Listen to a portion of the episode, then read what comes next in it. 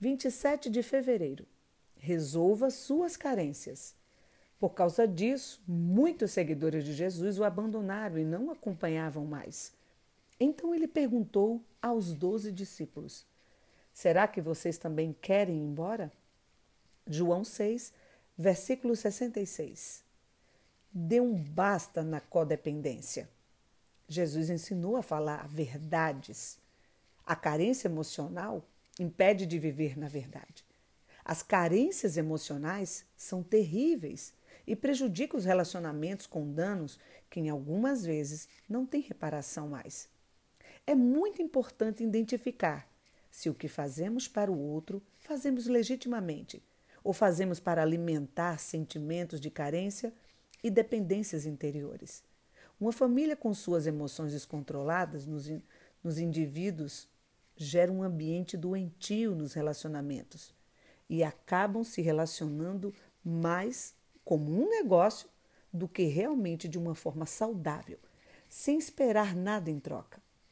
Este comportamento dentro da família tem de ir para fora e a dependência emocional espalha em ambientes de novas famílias, de trabalho e até de igrejas. Precisamos urgente romper com as carências emocionais, que gera codependência e torna os relacionamentos sem base e passageiros. Então, como vencer as carências emocionais e dependências de pessoas tóxicas? Fale a verdade em amor. Viva na verdade e não alimente ciclos de carências emocionais. Pare de frequentar ciclos alimentados por chantagens emocionais. Rompa com pessoas que ajudam por necessidade de trocas emocionais. Faça terapia. Alguns tentaram daqui, Vinícius. Alguns alguns tentaram chantagear Jesus com o abandono, mas Jesus sempre deixou as pessoas livres para seguirem conforme suas escolhas. Deixe a carência emocional e libere as pessoas para irem ou ficar por livre e espontânea vontade.